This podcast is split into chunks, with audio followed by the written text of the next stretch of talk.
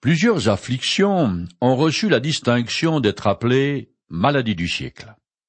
Et parmi celles-ci, il y a la dépression nerveuse.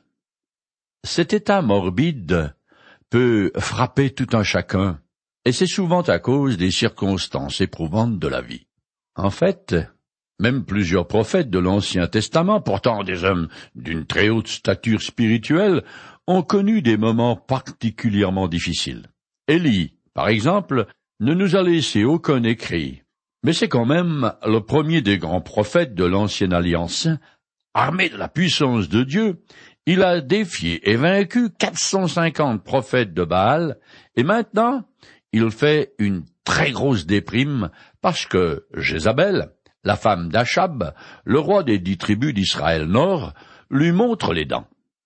Mais qu'est-il donc arrivé, et comment une telle chose est-elle possible de la part d'un homme comme Élie? Le voilà qui court comme un déranté.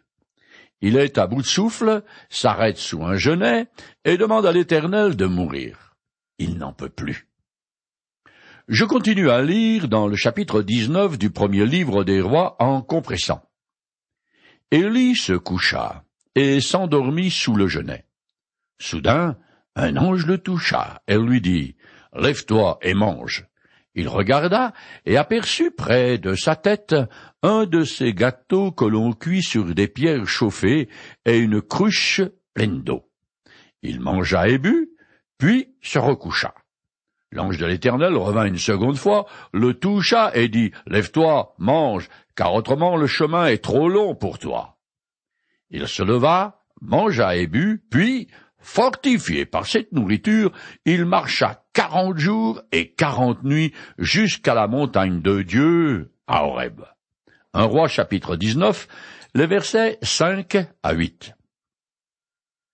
Comme pour Jésus, quand il était à l'agonie, un ange vient réconforter Élie alors qu'il est en train de subir son jet de pourrait-on dire. Cet aliment offert par l'Éternel est le repas habituel des Bédouins. Ici encore, l'Éternel pourvoit aux besoins de son serviteur d'une façon miraculeuse, puisque ces mets apparaissent de nulle part et vont permettre à Élie de se passer de nourriture pendant plus d'un mois. Depuis qu'il a pris sa situation en main, c'est la catastrophe. Il a fait face à ses difficultés comme un seul homme sans invoquer Dieu, et s'est enfui à toutes jambes. Les paroles de l'ange, le chemin est trop long pour toi, sont une façon de dire à Élie qu'il ne peut pas continuer tout seul, qu'il a besoin du soutien de l'Éternel qui l'appelle vers le mont Horeb ou Sinaï, le lieu des grandes révélations de Dieu. C'est là que l'Éternel a donné les dix commandements à Moïse. Quarante jours et quarante nuits correspondent aussi au temps que Moïse a passé sur le mont Sinaï à cette occasion. Ce nombre symbolique est aussi un rappel des quarante années que les Hébreux passèrent dans le désert. Selon la route empruntée par Élie, il y a entre trois et quatre cents kilomètres entre Beersheba et le Sinaï. Il faut qu'un jour tout au plus pour couvrir une telle distance à pied. Élie n'entreprend donc pas une marche commando, mais bien plutôt un pèlerinage solitaire qui est un temps de recueillement, de méditation et de prière. Jésus aussi fut quarante jours et quarante nuits dans le désert avant d'être tenté par le diable. Dans les Écritures, quarante représente l'épreuve. Je continue le texte. Là-bas, Élie entra dans la grotte et y passa la nuit. Soudain l'Éternel lui adressa la parole en ces termes. Que viens-tu faire ici, Élie? Un roi chapitre 19, verset 9. Même quand je prends le mauvais chemin, Dieu m'accompagne. Mais c'est à travers des souffrances que j'arriverai finalement à bon port. Alors qu'Élie est en fuite, l'ange lui indique la direction à prendre. L'Éternel commence la leçon qu'il veut donner à son serviteur par une question qui à la fois est un reproche et donne à Élie l'occasion d'épancher son cœur. Je continue le texte. Il répondit, J'ai ardemment défendu la cause de l'Éternel. Le Dieu des armées célestes, car les Israélites ont abandonné ton alliance, et ils ont renversé tes autels, ils ont massacré tes prophètes. Je suis le seul qui reste, et les voilà qui cherchent à me prendre la vie. Un roi chapitre 19, verset 10. Élie déverse l'amertume de son cœur. Il a lutté pour le nord de l'Éternel en espérant ramener à lui le peuple d'Israël, mais il a lamentablement échoué. Et maintenant, sa vie est menacée, et il doit fuir. Il a probablement le sentiment que l'œuvre commencée par l'Éternel au Sinaï avec Moïse a été réduite à néant. Il broie du noir, il a perdu ses repères, il dit être le seul qui soit encore fidèle à l'Éternel, alors qu'il sait qu'au moins cent prophètes sont encore en vie. Je continue. L'Éternel dit, Sors, et tiens-toi sur la montagne, devant l'Éternel. Et voici que l'Éternel passa. Devant lui soufflait un vent si violent qu'il fendait les montagnes et fracassait les rochers. Mais l'Éternel n'était pas dans l'ouragan. Après l'ouragan, il y eut un tremblement de terre. Mais l'Éternel n'était pas dans ce tremblement de terre. Après cela, il y eut un feu. Et l'Éternel n'était pas dans son feu. Enfin, après le feu, ce fut un bruissement doux et léger. Littéralement, le son d'un silence. Un roi, chapitre 19, le verset 11 et 12. Élie assiste au même spectacle que Moïse des siècles auparavant. C'est une démonstration impressionnante de la puissance de Dieu par le vent, un tremblement de terre et le feu. Cependant, ces manifestations annonciatrices du jugement ne sont pas le moyen favori de Dieu de se révéler. Il préfère le bruissement doux et léger qui évoque sa bonté envers ceux qui respectent son alliance. Dieu enseigne aussi que le plus souvent, il agit dans l'histoire d'une manière discrète, et non pas par des actes puissants et tape à l'œil. Je continue le texte. Dès qu'Élie l'entendit, il se couvrit le visage d'un pan de son manteau et sortit se placer à l'entrée de la grotte. Quelqu'un s'adressa à lui. Que fais-tu ici, Élie? Il répondit.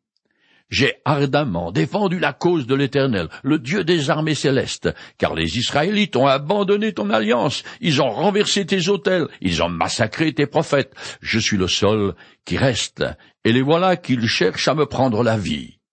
Un roi chapitre 19, le verset 13 à 14.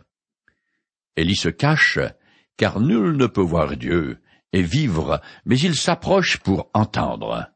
L'Éternel lui pose la même question qu'auparavant, mais le prophète se répète. Il est lassant à la fin. Même après avoir expérimenté Dieu dans toute sa grandeur, il reste emprisonné dans sa torpeur. Je continue.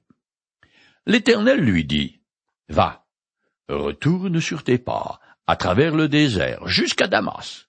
Quand tu seras arrivé, tu oindras Azaël comme roi de Syrie, puis tu iras oindre Jéhu comme roi d'Israël. Tu oindras aussi Élisée comme prophète pour te remplacer. Un roi chapitre 19, les versets 15 et 16. L'Éternel annonce à son prophète fatigué que quelqu'un d'autre, Élisée, va continuer son ministère prophétique et son combat. Par ailleurs, Dieu décide de modifier la carte géopolitique du nord de la Palestine en changeant deux dynasties. Élie doit d'abord parcourir plus de 500 kilomètres pour aller oindre, d'une part, un nouveau roi en Syrie, mais c'est Élisée qui le fera, et d'autre part, un nouveau roi pour les dix tribus d'Israël. Jéhu est alors l'un des généraux de l'armée Israël Nord. L'Éternel vint donc de tirer un trait sur le couple maudit que forment Akab et Jézabel. Mais il va leur donner encore quelques années pour se repentir. Je continue. Tout homme qui échappera à l'épée de Hazaël sera mis à mort par Jéhu, et tous ceux qui échapperont à l'épée de Jéhu seront mis à mort par Élisée. Un roi chapitre 19 verset 17. En ordonnant l'onction de deux rois, le Seigneur du ciel et de la terre déclare qu'il est le souverain de l'histoire humaine. Élie, porte-parole de l'Éternel, est engagé dans un bras de fer l'opposant au pouvoir royal idolâtre. Par l'intermédiaire de ces trois nouveaux chefs, Dieu va faire le ménage, punir son peuple et purger le pays du culte de Baal. Je continue. Toutefois, j'épargnerai en Israël les sept mille hommes qui ne se sont jamais agenouillés devant Baal et qui ne l'ont jamais baisé de leurs lèvres. Un roi chapitre 19 verset 18. L'adoration de l'idole Baal était très gestuelle et sensuelle. L'orateur Cicéron rapporte que la statue d'Hercule avait les joues et la barbe usées par les baisers des adorateurs. Ici, Élie apprend que, contrairement à ce qu'il croyait, il n'est pas le seul en Israël à être resté fidèle à l'Éternel. Je finis le chapitre 19. Élie partit de là et rencontra Élisée, fils de Shaphat, qui était en train de labourer un champ de douze arpents. Il en était au douzième. Élie s'approcha de lui et jeta son manteau sur lui. Élisée abandonna ses bœufs courut derrière Élie et dit, Je vais aller embrasser mon père et ma mère pour prendre congé d'eux, puis je te suivrai. Élie lui répondit, Va, et reviens à cause de ce que je t'ai fait. Élisée quitta Élie, prit une paire de bœufs et l'offrit en sacrifice. Il se servit du bois de l'attelage pour faire cuire la viande et la distribua aux siens qui la mangèrent. Puis il se mit en route pour suivre Élie et être à son service. Un roi chapitre 19, les versets 19 à 21. Élisée est un agriculteur comme tout le monde à cette époque. Il finit de préparer le champ familial en terminant le dernier arpent. Ce mot désigne la surface qu'on peut labourer en un jour. Le geste d'Élie de jeter son manteau sur Élisée signifie qu'il le choisit comme successeur et lui transmet son pouvoir et son autorité. Bien qu'Élisée soit d'une famille aisée, en répondant à l'appel de Dieu, il renonce à tous ses privilèges pour devenir simple serviteur. D'ailleurs, le texte l'efface car on n'entend plus parler de lui jusqu'à la fin du ministère d'Élie. La prompte réponse d'Élisée rappelle la vocation des apôtres qui, sur l'invitation de Jésus, abandonnèrent aussitôt leur filet de pêche et le suivirent. Avant de partir, Élisée offre un banquet à ses proches, comme le veut alors la coutume. Nous arrivons maintenant au chapitre 20 du premier livre des rois, où la situation du royaume des dix tribus prend une très mauvaise tournure, car il est attaqué par une coalition syrienne d'une force bien supérieure en nombre aux Israélites. Je commence à lire. Benadab, roi de Syrie, mobilisa toute son armée et, assisté de trente-deux rois alliés, de chevaux et de chars de guerre, il alla assiéger la ville de Samarie et se prépara à lui donner l'assaut. Un roi chapitre 20 verset premier. Nous sommes au printemps de l'année 857. Benadad II est assisté de roitelets locaux, ses vassaux, qui lui doivent le tribut et l'assistance militaire. Il veut aussi réduire Israël Nord à l'état de vassal. Je continue en compressant. Avant cela, il envoya dans la ville des messagers à Achab. Livre-moi ton argent et ton or, ainsi que tes femmes et les plus vigoureux de tes fils. Le roi d'Israël répondit, À tes ordres, Monseigneur le roi. Les messagers vinrent de nouveau et dirent, J'enverrai donc demain, à cette heure-ci, mes officiers chez toi. Ils fouilleront ta maison et celle de tes hauts fonctionnaires. Ils prendront tout ce qui est de la valeur à tes yeux et l'emporteront. Alors le roi d'Israël convoqua tous les responsables du pays et leur dit, Vous pouvez constater que cet homme nous veut du mal, car il m'a fait réclamer mes femmes et mes fils, mon argent et mon or, et je ne lui avais rien refusé. Alors Achab répondit, Dites à monseigneur le roi, je ferai tout ce que tu as fait demander à ton serviteur la première fois, mais je ne puis céder à tes nouvelles exigences. Un roi chapitre 20 les versets 2 à 9. Le roi syrien a des exigences très dures, mais Achab les accepte parce qu'à ses yeux, l'issue d'une guerre ne fait pas de doute. C'est alors que Benadad a des regrets de ne pas avoir demandé davantage. Il devient gourmand et insultant. Il veut pénétrer dans la capitale et tout piller. Achab consentait à devenir vassal de Benadad, mais il refuse de lui livrer Samarie. Je continue. Alors, Benadad envoya ce message au roi Achab. Que les dieux me punissent très sévèrement si je laisse subsister de Samarie assez de poussière pour remplir les mains de tous les guerriers qui me suivent. Mais le roi d'Israël dit au messager, Allez donc lui dire que celui qui part au combat ne se vante pas comme celui qui en revient. Un roi chapitre 20, les versets 10 et 11. Le roi syrien est furieux parce que Achab lui a balancé à la figure l'équivalent du proverbe Il ne faut pas vendre la peau de l'ours avant de l'avoir tué. Je continue en compressant. Lorsqu'Abenadab entendit cette réponse, les Syriens disposèrent leurs troupes pour donner l'assaut à la ville.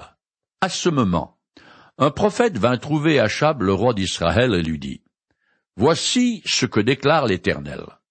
As-tu vu cette immense armée? Je la livrerai par les jeunes recrues des chefs des provinces. Alors Achab passa en revue les jeunes recrues des chefs des provinces, et il s'en trouva deux cent trente-deux. Puis il recensa aussi toute l'armée des Israélites, et ils étaient sept mille. Ils firent une sortie à midi. Chacun s'acharna contre un adversaire et l'abattit, si bien que les Syriens prirent la fuite le roi d'Israël fit subir une grande défaite aux Syriens. Un roi chapitre 20, les versets 12 à 21. C'est par pure grâce et à cause des sept mille hommes qui lui sont encore fidèles que l'Éternel vient en aide à son peuple et lui donne la victoire sur un ennemi supérieur. Chaque province avait son chef et chaque chef une troupe d'élite sous ses ordres. Ils sont tous rassemblés dans la capitale assiégée. Je continue. Alors, le prophète vint trouver le roi d'Israël et lui dit, Va de l'avant avec courage, fortifie tes positions, examine et réfléchis ce que tu dois faire, car l'année prochaine, à la même époque, le roi de Syrie reviendra t'attaquer. Un roi chapitre 20, verset 22. La sollicitude divine ne s'arrête pas au présent. Le prophète prédit l'avenir et annonce qu'une nouvelle guerre aura lieu au printemps prochain après la saison des pluies et des semailles. À cette époque, il y a un temps pour tout, y compris pour la guerre. De plus, au milieu de la journée, sous le soleil de plomb, on fait la sieste en attendant la fraîcheur du soir pour aller se battre. Je continue. Les ministres du roi de Syrie lui dirent, Leur Dieu est un Dieu des montagnes, c'est pourquoi ils nous ont vaincus. Attaquons-les en pleine, et sûrement nous l'emporterons sur eux. Un roi chapitre 20, verset 23. Selon la croyance païenne de l'époque, les dieux de chaque peuple ne peuvent agir que dans leur circonscription. En quelque sorte, ou dans des conditions semblables au terrain où vivent leurs adorateurs. Comme Samarie est dans une contrée montagneuse et rocheuse, et que les sanctuaires israélites sont sur les sommets des collines, les Syriens concluent que le Dieu des Hébreux ne peut pas défendre son peuple en plaine. Soit dit en passant qu'il semble que quand ça chauffe, personne ne s'adresse plus à Baal. Il a complètement disparu. Je continue. Voici donc ce que tu devrais faire destitue tous ces rois de leur poste et remplace-les par des gouverneurs. Ensuite, recrute une armée aussi nombreuse que celle que tu as perdue, avec autant de chevaux et de chars. Puis nous les combattrons dans la plaine et, certainement, nous les vaincrons. Benadad suivit leurs conseils et fit tout ce qu'ils lui avaient proposé. L'année suivante, à la même époque, il passa les Syriens en revue et s'avança jusque la ville d'Aphek pour attaquer Israël. Un roi chapitre 20, les versets 24 à 26. Les roitelets incapables sont remplacés par des chefs militaires syriens. On compte au moins cinq villes qui s'appellent Afek. La bataille a certainement eu lieu devant celle qui est à l'est du lac de Galilée, dans la vallée du Jourdain. Je continue en compressant. Les Israélites établirent leur camp en face des Syriens, mais leurs troupes ressemblaient à deux petits troupeaux de chèvres. Alors que les Syriens couvraient toute la plaine. Alors l'homme de Dieu vint trouver le roi d'Israël et lui dit, Voici ce que déclare l'Éternel. Les Syriens prétendent que je suis un Dieu des montagnes et non pas un Dieu des plaines. À cause de cela, je livrerai toute cette immense multitude en ton pouvoir. Ainsi, vous saurez que je suis l'Éternel. Un roi chapitre 20, les versets 27 et 28. L'Éternel montre aux Syriens de quel bois ils se chauffent. Ils subissent une nouvelle défaite cuisante parce qu'ils ont insulté le Dieu d'Israël en le comparant à une divinité païenne au rayon d'action limité. Je continue plus loin. Benadad s'était enfui et réfugié dans la ville, et il s'y cachait. Les ministres lui dirent, Écoute, nous avons entendu dire que les rois d'Israël sont pleins de bienveillance. Permets-nous de nous revêtir des habits de toile de sac, nous nous rendrons au roi d'Israël, et peut-être te laissera-t-il la vie sauve. Ils y allèrent et lui dirent, Benadad te fait dire, laisse-moi la vie sauve. Achab leur demanda, Il est donc encore vivant? Eh bien, il sera mon allié, allez le chercher. Achab le fit monter sur son char. Benadab lui dit, Je te restituerai les villes que mon père a prises à ton père, et tu pourras établir des comptoirs à Damas. Et moi, reprit Achab, je te rendrai la liberté et je conclurai une alliance avec toi. Il conclurent donc une alliance avec lui et le laissa repartir libre. Un roi chapitre 20, les versets 30 à 34. Alors que Benadad reconnaît sa défaite et s'humilie devant Achab, le roi d'Israël lui tend la perche. Par vanité et pour paraître, bien sûr mais surtout parce qu'il a besoin de lui pour se défendre contre la Syrie, la puissance montante.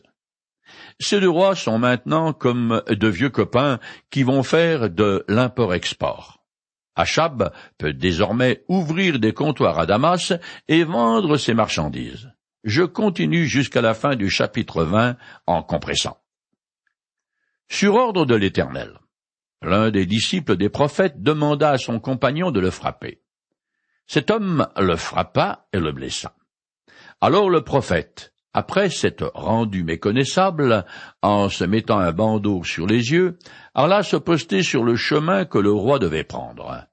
Lorsque le roi passa, il lui cria Pendant la bataille, un homme m'a amené un prisonnier en disant Surveille-moi cet homme. Si tu le laisses échapper, tu prendras sa place, ou bien tu devras me verser trois mille pièces d'argent. Or, pendant que j'étais occupé çà et là, le prisonnier a disparu. Le roi d'Israël lui dit, Tu as prononcé toi-même le verdict. Il dit alors au roi, Voici ce que déclare l'Éternel. Tu as laissé échapper d'entre tes mains l'homme que je m'étais voué par interdit. C'est pourquoi tu prendras sa place et ton peuple périra à la place du sien. Le roi d'Israël s'en retourna chez lui maussade et abattu.